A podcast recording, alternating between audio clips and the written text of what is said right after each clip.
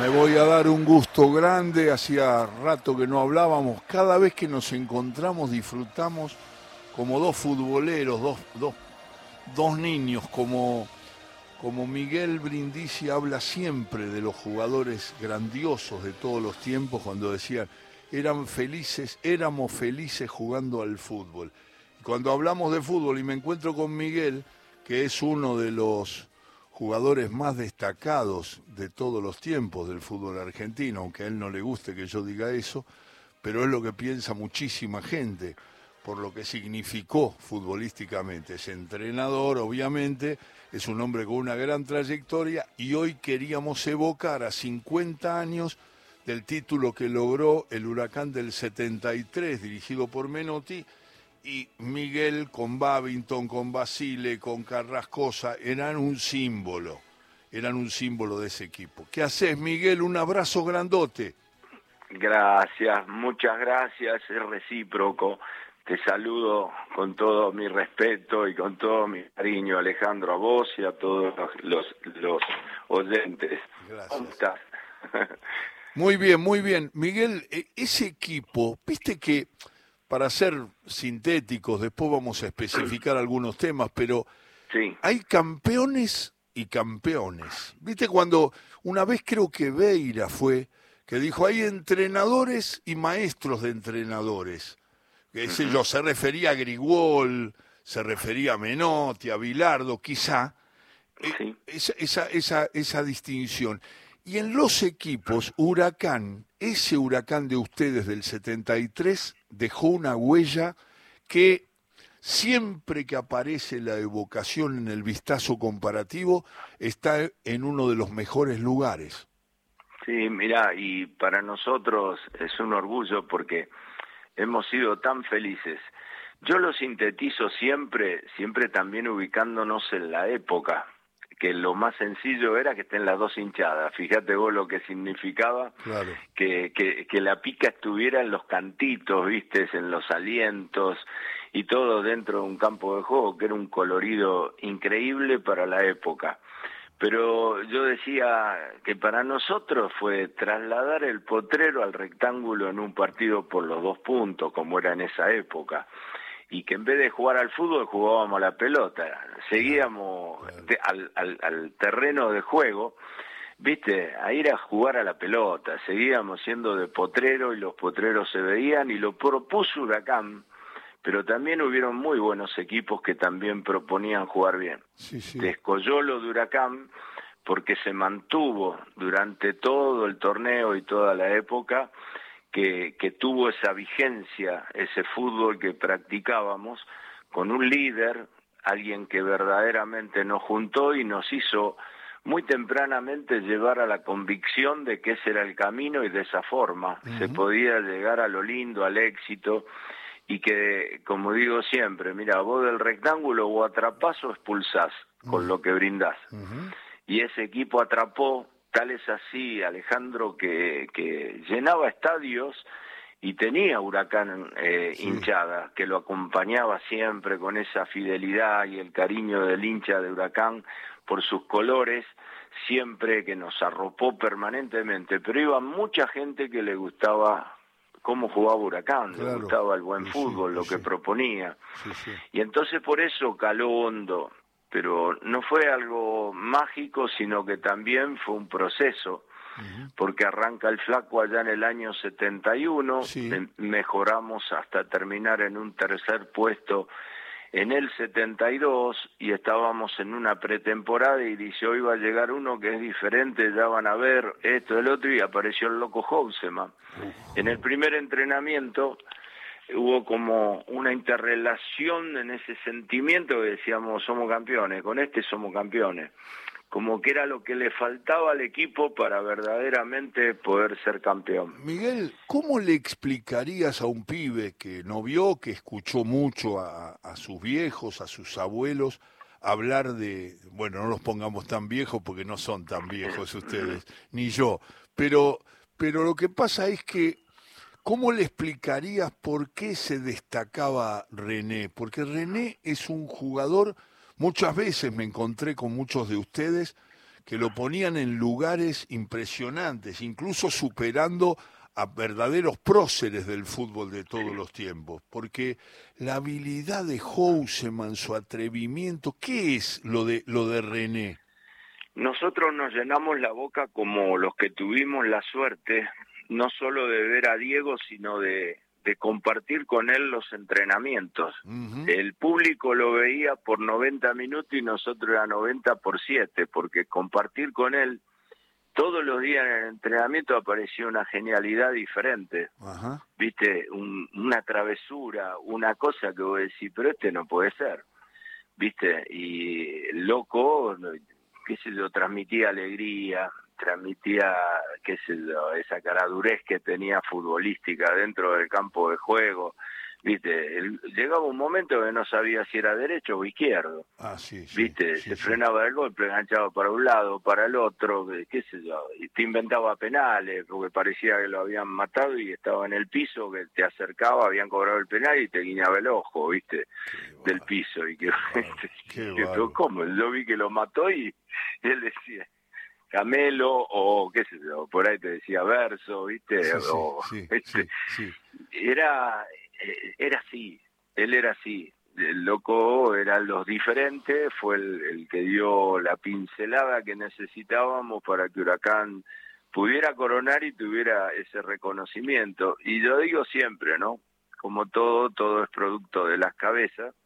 Y acá hubo un gran conductor que fue el flaco, claro porque eso siempre se habla del 73, pero al menos yo siempre digo, ojo que fue un proceso, fue de menos a más, incorporando diferentes jugadores que fueron llegando al equipo hasta que la frutilla del postre fue la incorporación de René. Y, y, el flaco lo demostró toda su capacidad para mí, así como eh, Holanda fue la bisagra del fútbol al mundo, Holanda del 74 en su propuesta.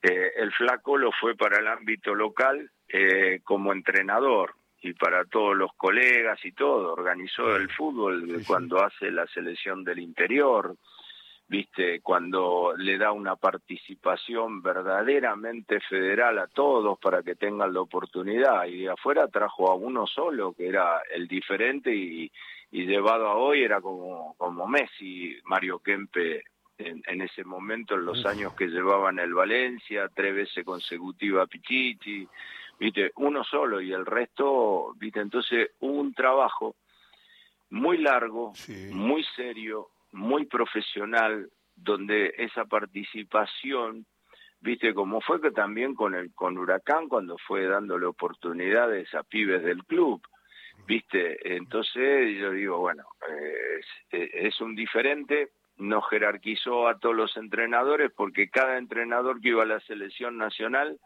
sabía que llegaba y su proceso lo podía llevar por cuatro años, algunos como fue él o Bilardo o el mismo Coco, que estuvo en dos oportunidades, pero llegaban a los ocho años, viste que, que eso da mucha tranquilidad para el que trabaja como también para el que es convocado, viste que está dentro de un proceso.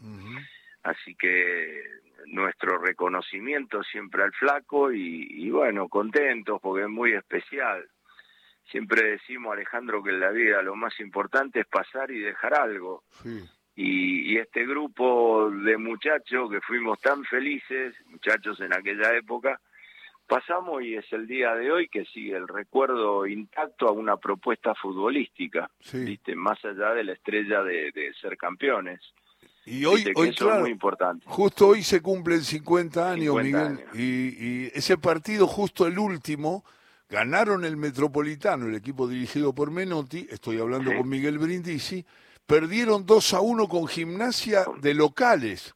Sí, yo creo algo, mira Alejandro, en ese momento, por eso si uno hablaría con los jóvenes y todo, como me preguntaba, era muy dura la, la, la, la imposición que había de, de, AFA porque Sibori no quería que ningún jugador de la selección los domingos jugara. Ah. Nosotros tuvimos casi 10 partidos que no pudo jugar Babington, Carrascosa, House, no Entonces los muchachos tuvieron que salir a poner el pecho, la cara, porque si no, ese equipo como venía funcionando, creo que hubiera sido campeón inobjetable una fecha antes. Una vez, una vez me dijo Miguel, eh, charlando, estoy hablando con Brindisi de, de aquel huracán, eh, me dijo, eh, esa explicación que vos diste recién, saltó Omar la Rossi y dijo, fui goleador yo de ese equipo, porque aproveché que se iban todos.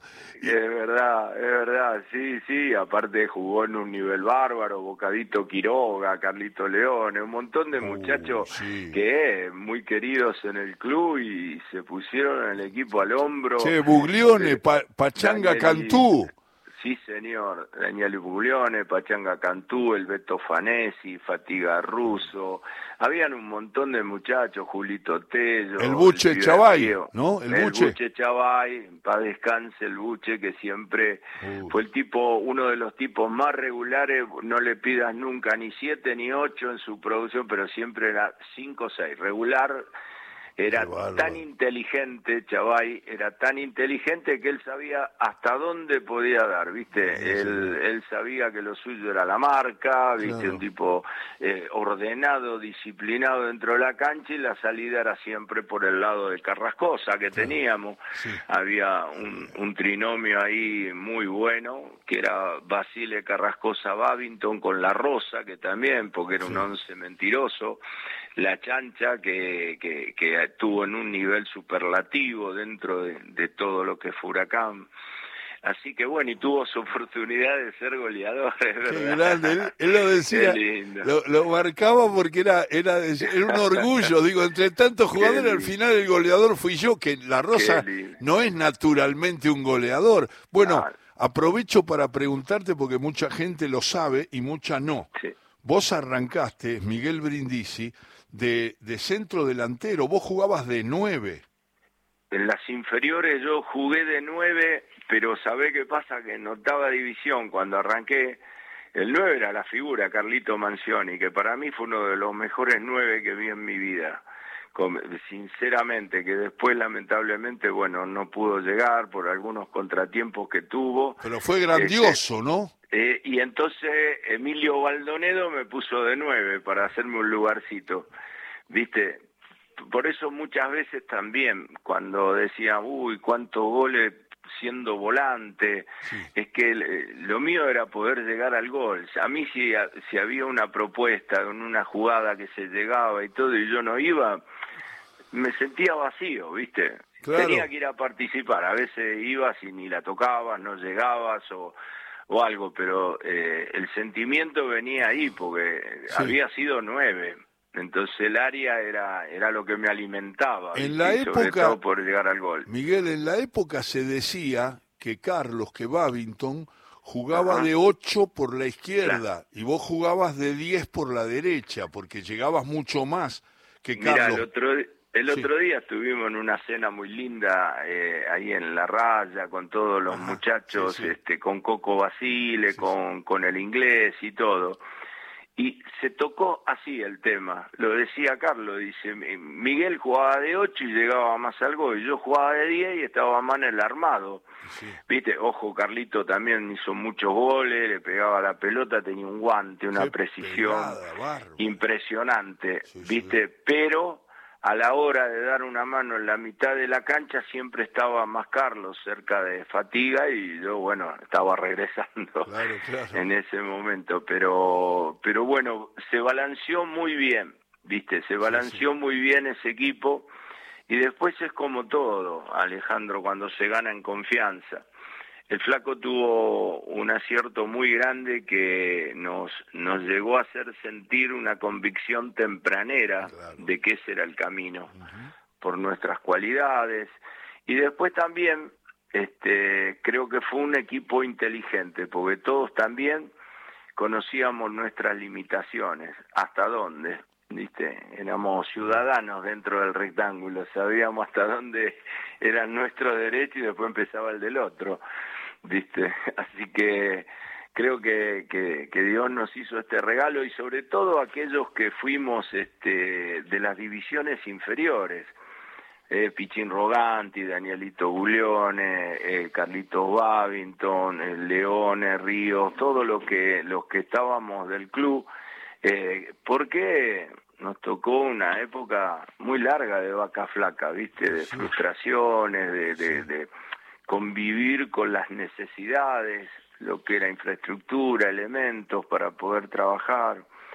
Y de repente llegó alguien diferente como cabeza y nos nos acomodó viste puso el tablero como tenía que ser cada uno en su lugar y a través y a, y a transcurrir a recorrer un camino y, y, a medida que íbamos cada vez la convicción era más claro que eso era lo que era y nos llegamos a dar cuenta que teníamos un solo camino que podíamos ganar a través de jugar bien o muy bien eh, no podíamos ser un equipo estar para la heroica, de repente, si se quiere, viste lo que era una pelota detenida, un corne, que muchos equipos se han fortalecido, viste, y se ganaron un respeto a través de esa forma.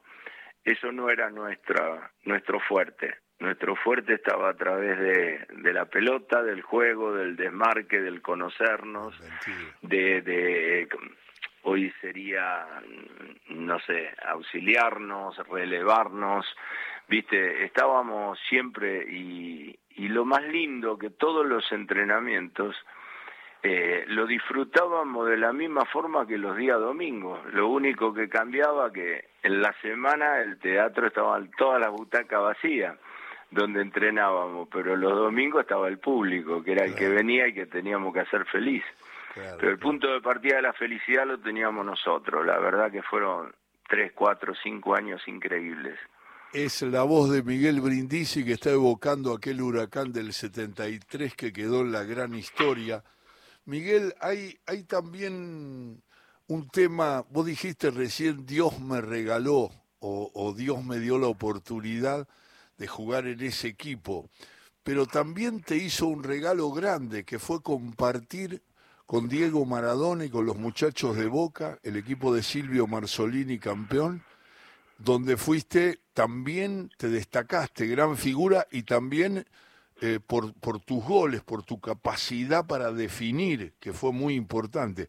Pero jugar con Diego me parece que es también un regalo que tenés y que llevas como una medalla, ¿no? Eso fue, fue verdaderamente también algo que, que no esperaba, Alejandro. Yo me vine de, de España, dejé todo para volver a Huracán y también era muy poco el tiempo que me quedaba vigente como para seguir jugando. En esa época, 30, 31 años, ya era más que veterano y la pregunta era cuándo te retirabas, ¿viste? Y casi con esa edad me aparece lo de Boca, sucedieron un montón de conflictos en Huracán que quedó acéfalo, ¿viste? Y bueno, Dante Sanabria a Vélez, yo me fui a Boca, eh, Carlitos eh, había ido a Sarmiento de Junín, que después en Sarmiento no sé cuál fue el inconveniente, el entrenador debutaba Roberto Perfumo ah, de entrenador y que Carlitos, bueno, tiene la posibilidad de poder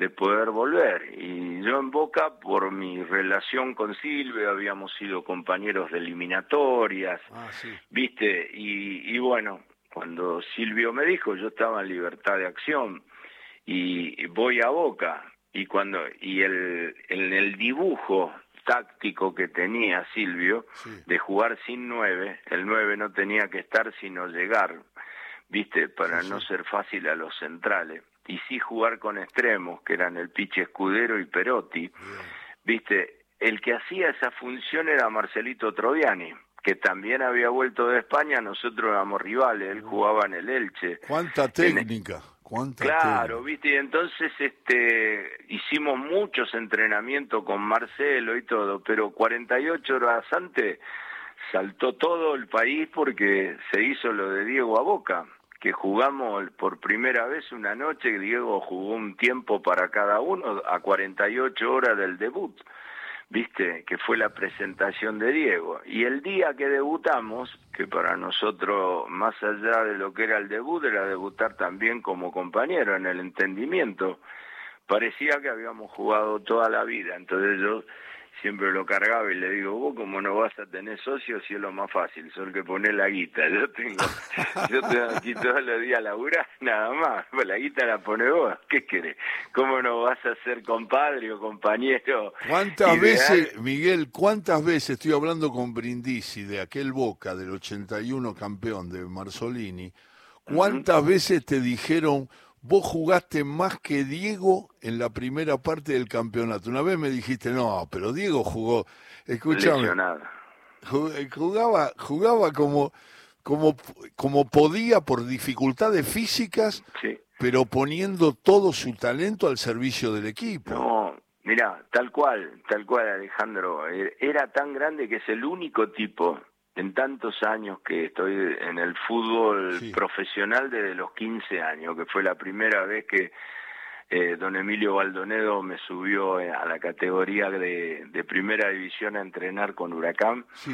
Nunca, nunca vi que un tipo desgarrado, viste, pudiera jugar. El único tipo que vi jugar, y te puedo asegurar que más de un mes, casi dos meses, desgarrado con un tirón, antes le decía mulo posterior, viste, ahora le dicen isquio, viste, pero, y este jugaba, jugaba y no, no, no, y no se quería parar porque Silvio un montón de veces le había dicho, y aparte, entre semana nosotros jugábamos uno o dos partidos porque recorríamos todo el país porque en ese momento, bueno, el dinero que, que, que, estaban en los contratos Boca no podía cumplir, se había disparado, porque era todo en dólares, se había disparado, ¿viste?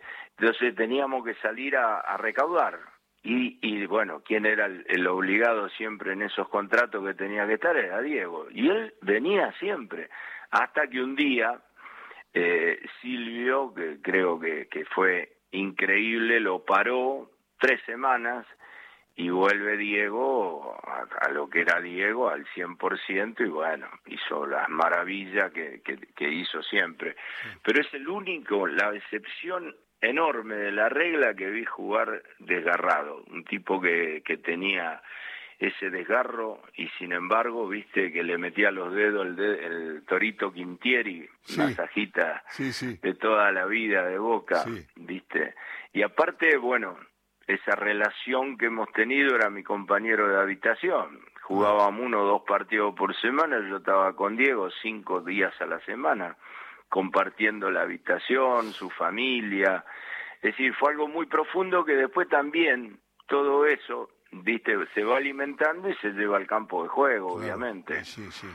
¿No viste, Miguel, estoy charlando con Miguel Brindisi, ¿no viste, Miguel, eh, no, para entrar en una competencia comparativa, pero si tenés que definir en, tu mirada a partir de todo lo que enfrentaste, todo lo que acompañaste, todo lo que viste, todo lo que viajaste, todo lo que jugaste en el mundo, en los mundiales, ¿viste eh, algún jugador que esté arriba de, de Diego? No, arriba no. Yo lo fui, lo fui marcando por época, ah. porque para hacer una, una comparación, eh, suponete, si Diego hubiera jugado contra Pelé en esas épocas y hubiera tenido durante 10 años una competencia así de repente es con no sé, Messi Ronaldo, que uno puede, puede opinar, ah, pero fueron distintas generaciones. Es decir, yo creo que toda esta historia de los diferentes, del más grande, de los indiscutidos en el mundo entero reconocido, el número uno me dicen que fue Alfredo, yo no lo vi. Viste, Alfredo no lo vi jugar. En Europa, Europa dice que el más grande fue Di Stefano. Ellos siempre, viste, lo reconocen a Di Stefano, cinco veces campeones de Europa. Yo vi un solo partido, te imaginas, y la del 73, blanco y negro y parece cámara lenta, lo que es el fútbol de hoy vi una, una final intercontinental Real Madrid-Peñarol que y, era rápido, de Di Stefano era rápido dentro de todo lo que era la, la, lentitud de las escenas que se veían, él era rápido. Me decían que era un todoterreno, como decían allá. Después yo vi, mm, era chico, pero lo vi, alguien que me había, me había llegado, que era Eusebio, ¿no? El portugués. Uh, uh Después sale la figura, ya en el 58, que aparece, aparece porque eh, Eusebio estaba ahí, eran casi contemporáneos, que lo supera a Eusebio largamente un pibe llamado Pelé, que ¿no? en el 58 de Suecia y tiene una supremacía de años. Después es como que esa posta pasa a Johan Cruyff. A Cruyff. ¿Viste? Puedo hablar con más argumento porque eh, le he visto hacer cada cosa y lo he sufrido en un montón de cosas porque los años que jugué en España, él me jugaba por el justo por el lado donde yo jugaba y él jugaba en el Barcelona, te dejaba dado vuelta, ¿viste? Era diferente. Jugué un resto del mundo en el equipo de él, el tipo era, era nada, era una exposición de fútbol prácticamente, viste lo que era, que jugamos resto del mundo tres partidos de la selección de Brasil y parecía que estaba jugando la final de la Champions viste, de cómo se tomaba con seriedad y lo que era dentro de la cancha, el liderazgo que tenía, dos piernas, de todo, de todo, completo. Después viene para Maradona, toda la época, viste, que pasa a ser el uno indiscutido del mundo, viste, atraviesa una lesión muy importante cuando lo fracturan allá en España y todo se sobrepone a todo y pasa a ser definitivamente el número uno, ¿viste? Y después ahora tenemos este regalo de Dios que, que es Messi, que, que también, también, también este, es un diferente total reconocido en el mundo entero y que todavía no tiene techo, porque no sabemos dónde. Entonces, más allá de las comparaciones o llegar a algo odioso, por ahí te hice una narración de épocas o que a mi criterio quiénes fueron los indiscutidos del, número uno en el mundo. Los grandes, grandes, grandes que atraviesan todos los tiempos y siempre se recuerdan, porque lo que decía Miguel Brindisi tiene que ver con Di Stefano. Vos hablas con un veterano hoy en Europa, en España, en Italia, y te dice, no, Di Stefano. El, más grande que yo vi es Di Stefano. Y Tal cual y esos son los tiempos. Pelé en algunos eh, tramos de la historia futbolera, Miguel, se puso como indiscutible, porque era impresionante la influencia de Pelé en los seleccionados. Está bien, todo el mundo dice acompañado por jugadores de la talla de Garrincha, de Didi, todo lo que vos quieras pero pero Pelé se destacó hasta el 70, eh, manejó un reinado que fue un poema ese, esa selección y lo que fue él, el, pero aparte esas personalidades que no se ponían la cinta de capitanes para sortear un arco, ¿viste? O un o quién saca. No, tenían un liderazgo dentro y fuera de, la cancha. En Europa las comparaciones de Di Stefano porque a ver, la, las comunicaciones, hoy todo lo que es información, al, al instante tenés todo y el seguimiento. En esa, en esa época, Nada. el santo era reconocido si de repente estaba en una gira en Europa. y era muy poco la gente que lo podía ver a pelear como para entrar a una, a, una comparación. Sí consumió toda Europa precisamente por todos cinco ligas de Europa ganó Di Stefano, ¿viste? Lo veía todo el mundo a Di Stefano, por eso era más Di Stefano que Pelé, pero eh, las cosas que hizo Pelé con su selección, con el Santos y el Mundial 70, creo que fue la coronación, ¿viste? Y ahí cierra un reinado, ¿no? Me parece a mí, hasta que después viene en el Mundial 74 la máquina esta que transformó el mundo de Folanda con su propuesta y un líder como Johan Cruyff. ¿viste? Así que más o menos es como yo fui viendo la transformación en el mundo y los cambios de los diferentes y los número uno. Fíjate que ni hablamos de Zico, que ha sido enorme también, ni de Mario Kempes, que fue otro monstruo en Europa, Mario, lo, lo, que fue y en el mundo entero. De Argentina, de Brasil, pensá en, en, los integrantes de aquel seleccionado del 70. Mira, nosotros jugábamos siempre muy seguido por la Copa Roca, jugábamos dos partidos al año, uno acá de local y el otro íbamos allá. Hasta fuimos a la despedida de Garrincha, ¿sabes lo que era? Era Garrincha, Gerson, Tostado, Pelé, y un día que fuimos a jugar dice, debuta un chico, era, Rivelino, ¿viste? Así que te imaginas con el pato Pastoriza y el muñeco Madurga, porque jugábamos con tres en el medio, jugábamos en el Maracaná y decíamos, cuidemos la pelota más que, que un tesoro, porque acá hay que jugar a caballo en la mitad de la cancha, ¿viste? Lo que era semejante estadio. Y vos lo veías estos tipos y le hemos jugado igual igual y le hemos ganado allá, ¿viste? Y, después nos ganaron ellos pero vos lo veías y eran, eran un recital y el día después que deja Garrincha ese liderazgo lo agarra Yaicinio. Claro, es el sucesor natural de Garrincha. Exacto, exacto, viste, entonces había, había que ir a jugar contra esos nenes.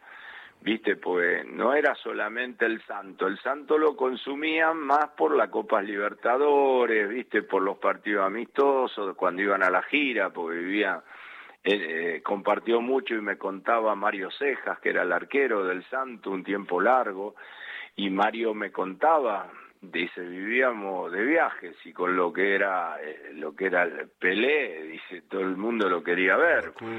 ¿Viste? Pero es diferente, por eso, porque no, no, no tuvo esa, esa información al instante como, como hay hoy de la producción de un jugador y, la, las cosas que puede hacer. Por eso en Europa era más visto Alfredo Di Stefano que Pelé. Decirle a los chicos, eh, Miguel, es Brindisi que está charlando con nosotros cuando mencionaste que compartiste eh, eliminatorias con Silvio Marzolini. Hay muchos muchachos que me preguntan y me dicen, Silvio fue un maestro. Sí, Silvio, era, era diferente. Silvio empezó a ser este, un poco el, precursor de la, de la escapada del lateral hasta, hasta línea final, era el que se atrevía ahí, jugaba de marcador de lateral izquierdo siendo derecho, ¿viste? Y aparte una elegancia, una prestancia, bueno, jugador de boca de la selección nacional. Mira, yo tengo una anécdota que, que te voy a comentar a vos y a los oyentes. En el año 69, allá por junio, julio, porque también jugábamos un par por la Copa Dipton, con, jugábamos contra Chile, uno en Chile y otro porque no se conseguía, viste, hacer giras o partidos amistosos como es ahora, no se jugaba tanta cantidad de partidos. Entonces, Chiche Lamela, que era un delantero de Racing, y, yo fuimos convocados por Humberto Maschio. Y entonces jugábamos contra Chile en la cancha de, gimnasia y esgrima La Plata. Viste, jugábamos con Chile. Y el partido estaba 0 a 0. Y Humberto me dice, me dice que entrara. Irían, nada, 10 minutos del segundo tiempo. Y apenas entró, apenas entro, tengo la suerte a los cinco minutos de hacer un gol. Se abrió el partido, bueno, toda la gente, para mí la camiseta de la selección por primera vez que me ponía, porque las otras eran de selecciones juveniles que había estado con Renato Cesarini. Viste, esta era la, la mayor, era por los porotos, viste. Y entonces de repente me doy vuelta y viene corriendo a saludarme, a abrazarme, yo estaba ahí, todo era era Silvio que venía corriendo, capitán, la prestancia de él, y viste, sentí en mi interior de decirle, no, pará, deja que voy yo, viste que va a venir vos hasta acá. Mirá lo que era el respeto, viste.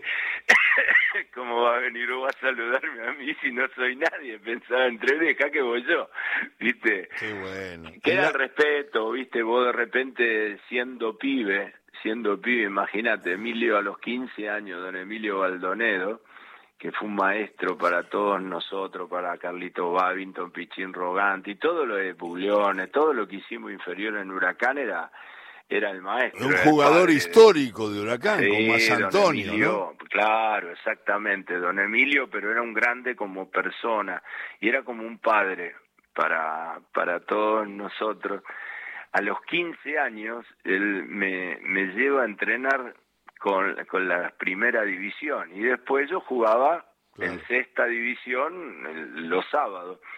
Pero, ¿qué te quiero decir? Había algunos que eran mis ídolos, Viverti, uh, Ginarte, eh, Navarro, yo los trataba de usted, ¿viste? Claro, viste, vos estabas en una concentración y te decían, nene, fíjate de traer esto y sí, como no, ya se lo traigo. Viste, era una relación diferente, porque primero estaba la admiración. Hoy eso mucho no sucede, porque casi todos los clubes están trabajando en un plan de integración, que los pibes ya desde chico se visten al lado de su ídolo, se ponen el mismo uniforme, tienen los mismos zapatos para entrenar, viste, hacen los mismos trabajos, no es que son convocados y, llegan y están ausentes porque se lo tienen que explicar personalizado, que eso lo expone al chico. En cambio, como eh, por eso se hacen estos trabajos integrales, que el mismo trabajo que hace la primera se bajan de líneas para que sigan todas las las divisiones para que no sea, es decir, eso adelantó muchísimo, ¿viste? Y entonces ya el pibe está tan integrado y se siente que él es tan importante como esa figura, desde el momento que se pone la camiseta y sale a jugar y hace lo mismo trabajo, conviven. Entonces, e, eso creo que ha sido extraordinario que se pudiera viste, transformar, porque imagínate, si yo a un tipo, o dos o tres en este caso, los trataba de usted, imagínate si me citaban y me mandaban directamente a hacer fútbol o a hacer trabajo, viste, antes de convivir con ellos, eh, es difícil. Es difícil. No, sé con quién, no sé con quién hablé justamente de esas épocas, no hace mucho, que yo le nombré no sé por qué, situación a Pastoriza y el tipo dijo, el pato. Eh, había una, una sensación de respeto y de admiración que ahora existe un poco menos. Hay muchos jugadores que tienen claro que están jugando con futbolistas que trascienden particularmente, pero no la mayoría. Y antes era, vos nombrabas a un jugador, yo le nombré una vez, creo que a Pasarela, le nombré el pato. Dice, el pato, un jugador impresionante. no, sí, y se ganaban un respeto. Nosotros, por ejemplo, Adolfo Pedernera, Sibor y todo, maestro, cuando hablábamos. De la vida y del fútbol, ¿no? Maestro, Adolfo, maestro, desde siempre. Después, bueno, en las eliminatorias del 73, unos años después, que toma la selección Sibori, maestro, todo lo que estábamos en la selección, primero Adolfo Pedernera. Viste, eh, eran tipos que tenían una personalidad, pero aparte, Emilio Baldonedo, viste, que eran de la vida también, no solamente de una táctica o de una indicación o de una propuesta, viste, que te enseñaban, viste, y es el día de hoy bueno, yo estoy en, la escuela, que ahí nos recibimos con Pasarela, Gallego, el negro JJ López, que es la escuela Adolfo Pedernera de La Plata. Ahí estamos con los muchachos que se preparan para ser entrenadores. Y lo primero que, que les, les, dije cuando comenzamos cuando comenzaron los cursos le digo lo primero que tienen que saber a fondo quién era el que lleva el nombre de la escuela. Viste porque es así vos tenés tipos como eso hicieron grande el fútbol viste pero el fútbol y la formación del individuo cómo hay que caminar en la vida viste las cosas como tenía que actuarse viste, pero bueno, es como todo, después este que, que fuimos recibiendo esas cosas las tratábamos de volcar nosotros lo vivido. Porque si vos pasás por la vida solamente que te recuerden por una táctica o por un triunfo lo dejaste poco. Viste estos fueron maestros de vida. De vida, montón, de, vida siempre. Hay un montón hay muchísimo sí hay un montón hay un montón, hay un montón. Renato Cesarini, sabe lo que fue Renato, el flaco Menotti, viniendo a esta época, el gitano Juárez. Y, no, no. Claro, te lo iba a nombrar al gitano porque está antes que Menotti, ¿no? El gitano era...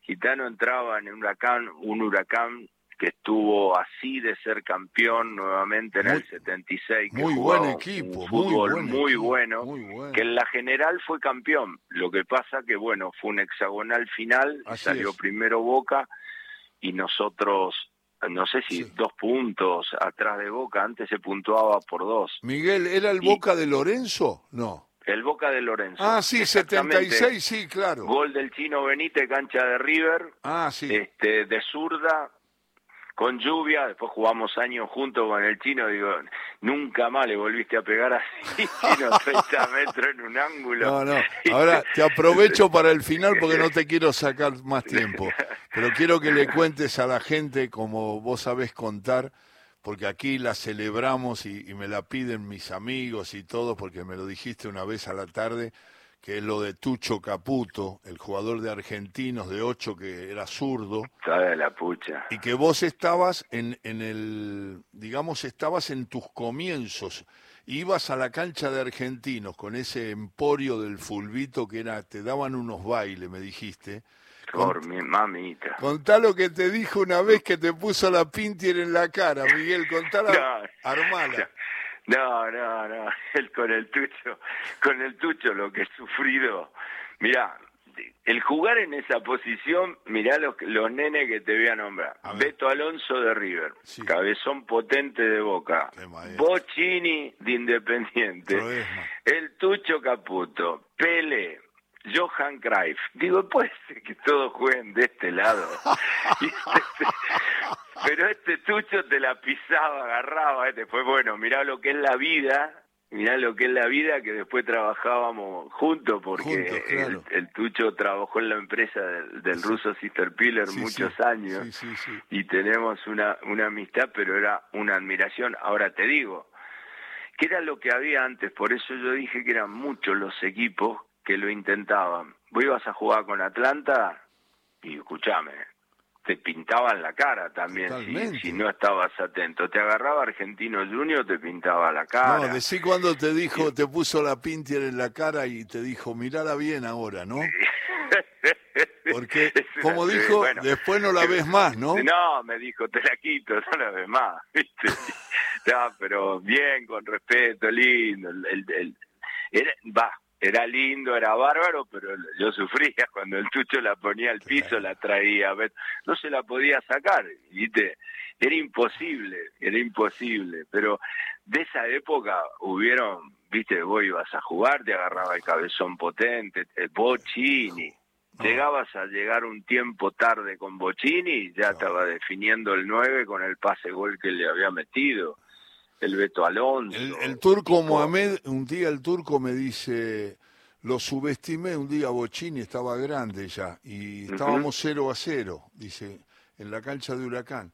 Y voy a la, a la, a la- al- lo, lo había grabado, lo tenemos ahí grabado, pero lo- te lo cuento así rápido. Le, le- van a, una, a un costado, en el lado izquierdo, atacaba Independiente y, y ve que él llega primero. Mohamed, joven, con toda la Sí. potencia, dice acá lo corro a este, a este viejo, lo saco por el costado y me llevo la pelota y chao, 0 a 0. Faltaban 10 minutos. Y, y entonces va confiado y lo quiere pasar porque y Bocini le mete el cuerpo, le acomoda la pelota, dice, me acomodó la pelota, tiró, tira Alfaro Moreno, creo, pega en el arquero, vuelve, insúa gol.